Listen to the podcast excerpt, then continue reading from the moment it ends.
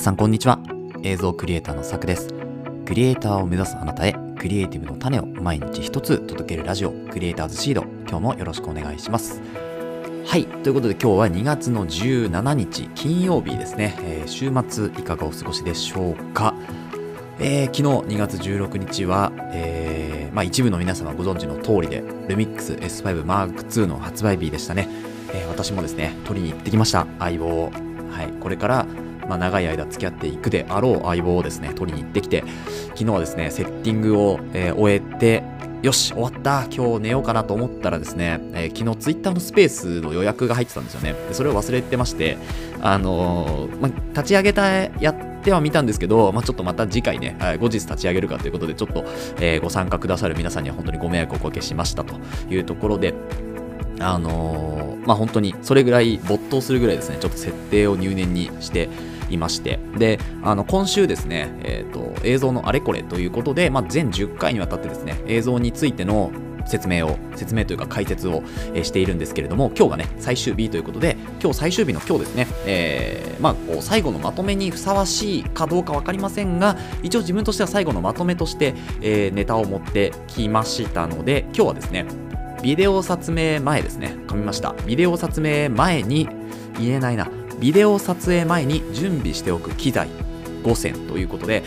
えーと、ビデオ撮影をする前にこれだけは準備しておいた方がいいよというようなものをですね5つほど紹介していこうかなというふうに思います。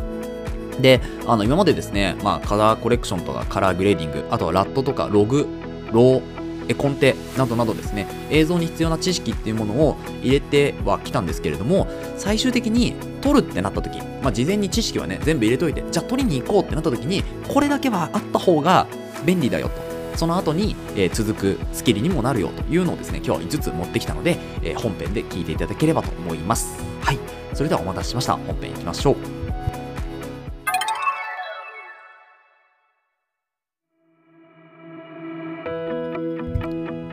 ということで、本編です。本日、耳で学ぶ映像のあれこれ第10回ということで、えー、最終回となります、えー、ビデオ撮影前に準備しておく機材5選ということで、今日はですね、もう今まで全10回にわたって、まあ、9回ですね、にわたって紹介してきた、映像のあれこれ、まあ、知識ですよね。そういうものをですね、こう、知識として入れたら、じゃあいざ撮影に行くぞとなった時に、これだけは欲しい。って私が思った5つのものを紹介していきます。えーと、ざっとまず5つほど紹介していきます。その後、詳しい解説をしていきますね。で、1つ目、まず、え、最低限必要なもの、カメラ、レンズ、レンズ保護フィルター、SD カード、ここが1セットです。はい。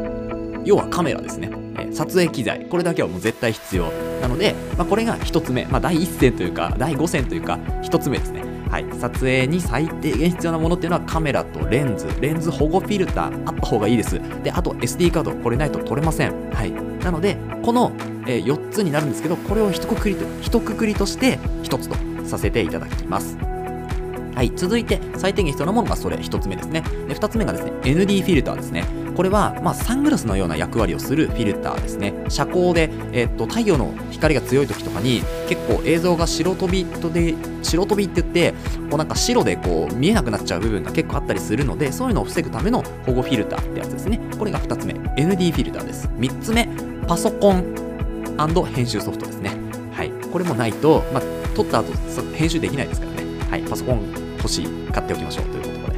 続いては SSD ですね。これは、えっと、まあ、ハードディスクみたいなものです。要は、えー、撮った写真をですね、えー、SD カードの中に保存してもいいんですけど、まあ、バックアップとして撮っておきましょうというところですね。最後、5つ目、防湿庫になります。えー、カメラっていうのは湿気に弱いんですよね精密機器ですからなので防湿庫っていうのはいいカメラ持ったら必須かなって私は思いますはい外で出しといてもいいんですけどでもやっぱり乾燥の時期とかいいけど湿気ちゃう時とかはやっぱり入れといた方が絶対長持ちしますねはいということでこの5つを詳しく紹介していこうと思いますはい。ということで、一つ一つ紹介していきましょう。まず最低限に必要なもの、カメラ、レンズ、レンズ保護フィルター、SD カードからですね。でカメラはですね、えー、っと、本当に先日発売されたルミックス S5 Mark II。これが結構おすすめかなとやっぱり思いますね。ルミックス、まあ、全世代のルミックス S5 を使っていて、うん、やっぱりこう手に馴染む感じと、あとは映像がものすごく撮ったものがね綺麗に映るなっていうところとあとは、まあ、フルサイズって言って、まあ、こう一般的に使うカメラで一番大きいセンサーサイズを持っているのにもかかわらずお値段が20万円そこそこというところで、まあ、かなりコスパとしてあとは投資としてもねすごくいいんじゃないかなというふうに思います。なので、私はこのカメラを推しますが、まあ、10万円台とかね、もっともっと安いカメラがいいよっていう方はですね、まあ、他のね、あの YouTuber の方とかが紹介されていますので、そちらの方でカメラは見ていただければいいかなと思います。はい、続いて、えーと、カメラの後にですね、レンズですね。このレンズっていうのは、単焦点レンズと、あとはズームレンズ、この2本を持っておくといいんじゃないかなと思います。で、単焦点に関しては、まず、1つ、えー、50mm F、まあ、1.8って呼ばれるルミックスの S シリーズのね、レンズを私は使っているんですけど、この S50mm、えー、F1.8、まあ、映像を撮る上では若干ちょっと寄り気味なんですけど、写真を撮る上では本当に標準の写真っていうのが撮れる、見たまんまの写真っていうのが撮れるので、こちらの、えー、単焦点のレンズで 50mm を持っておくといいんじゃないかなと。いきなり広角とか望遠に行くよりは、まず普通を知るっていうのがすごく大事かなと思います。続いて、ズームレンズですね。このズームレンズは、できれば F 値っていうのが通しって言って、F 値の変わらないレンズっていうのを改めて買うことをお勧めします。で、私の中では、今欲しいレンズは、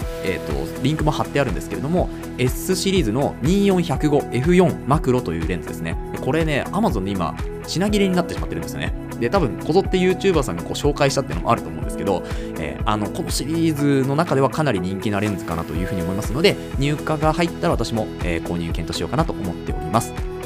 で F 値がですね例えば3.5から5.6とかって変わるような可変の F 値でも写真の場合はいいんですけどこと映像に関してはですねやっぱり明るさの感じとかあとはこう、えーと、シャッタースピードとかそういうこうもういじるとですね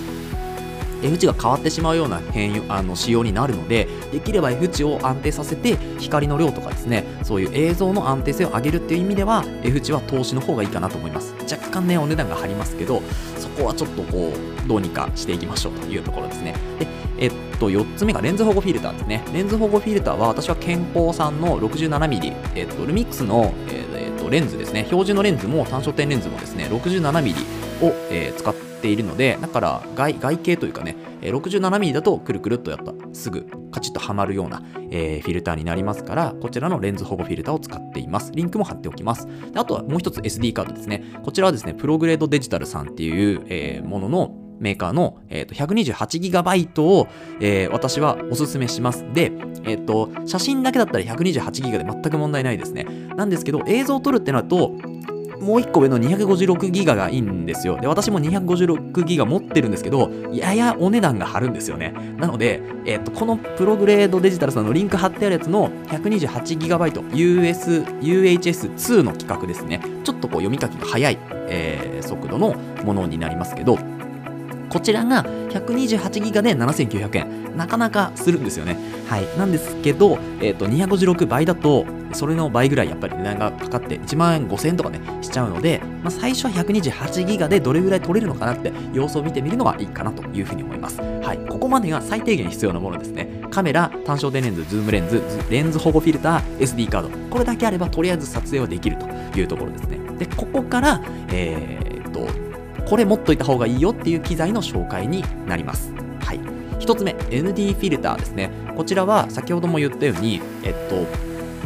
レンズのサングラスの役割をしてくれるものになります。で、リンクも貼っておきますけど、私のね、えっ、と、ND フィルターは可変って言って、明そのサングラスの強度を変えられるんですよ。そう。で、これがあると、例えば太陽光が弱い日は、そんなにね、こう、サングラスの強めのものをかけなくてもいいんですけど太陽光強かったりすると少し強めのサングラスが必要かなっていう形でこう何ていうんですかねそのフィルターを回すだけで、えーと、サングラスの強度が変えられるのでこちらはねすごく可変の、えー、フィルターっていうのはすごく便利だなというふうに思います。なのでぜひあのリンクから見てみてください。続いて2つ目パソコン編集ソフトですね。でパソコンはですね何でもいいんですけど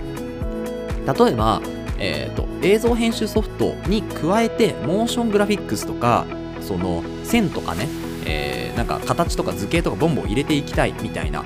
人はですねあのやっぱりそれ相応の精度のグラフィックボードっていうのが載ったあのパソコンがやっぱ必要になってくるんですけれどもまあ、それ以外の方はですね、例えば MacBook、今、あのリンクにね、MacBook Pro 貼ってますけど、まあ、ここから MacBook Air とかを探して、最初私もね、Air 使って編集してたんですよ、 DaVinci Resolve で。なので、まあ、Air でも問題ないかなって気はします。要は、えっと、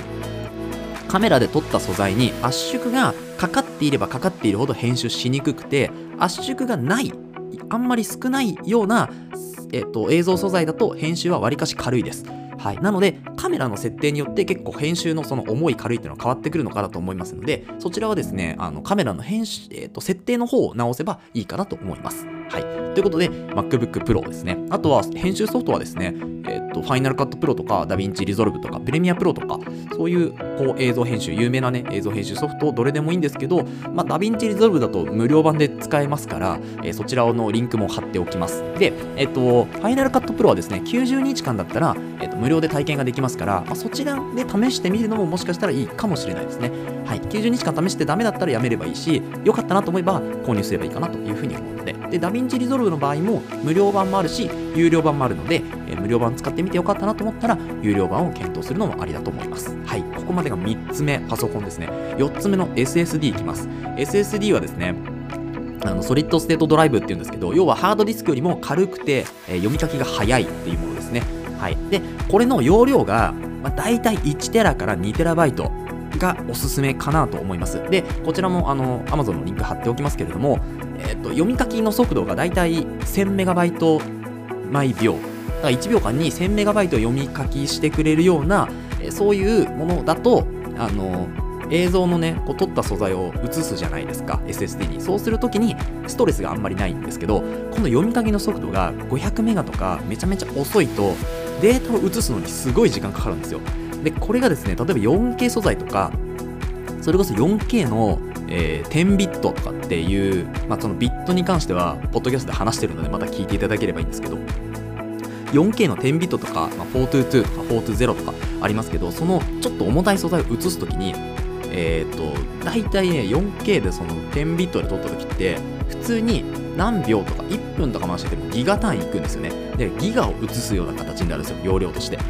なので、例えば、えー、500メガバイトだと、5ギガ移すのに何秒かかるんですか？えー、と、ちょっと計算があれですけど、10秒ぐらいですか？えー、それ、それぐらい？もっとかな？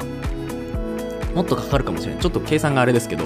そう。なんですけど、えっ、と、50秒か？10倍だから、そうですね。50秒かな？そう。なんですけど、例えば5ギガを、その秒速 1000MB で移すとなると5秒とかで移せるんですよね。秒単位で移せるんで、だから、読み書きのソフトが速い SSD っていうのをすごくおすすめしてます。で、Amazon のリンクにはですね、え、ー、と、サンディスクさんの、え、ー、と、SSD かな？こちら私は持ってるんですけど、なので、えっ、ー、と、1TB かもしくは 2TB をおすすめしております。はい。で、最後ですね、最後、防湿庫になります。防湿庫はですね、あのカメラをやっぱり長く持たせる上では重要ですね。本当に必要。で、あの私も前使ってたニコンのカメラをですね、この前売却しにあの行ったんですけれども、やっぱりそれも防湿庫管理でずっとしていて、なので、本当にちょっとのね、ゴミとかは少しあったけど、全然撮影には問題ないっていう風に、あの、カメラのね、あの人からも言われましたし、その売りに行ったところの人にも言われましたし、だいぶね、あのいい値段で、えー、売ることができたので、この防湿庫っていうのは、まあ、リセールするときにもすごくあの価値を高めてくれるしね。なので、これ1個持っておくといいんじゃないかなと思います。で、あの、25リットル、まあ、リットルでこう防湿庫っていうのは大きさ決めるんですけど、25リットルだと、だいたい一眼レフが1つ入る、まあ、ミラーレスでもいいんですけど、えー、1つ入って、レンズが2本ぐらい入って、結構パンパンになってしまうので、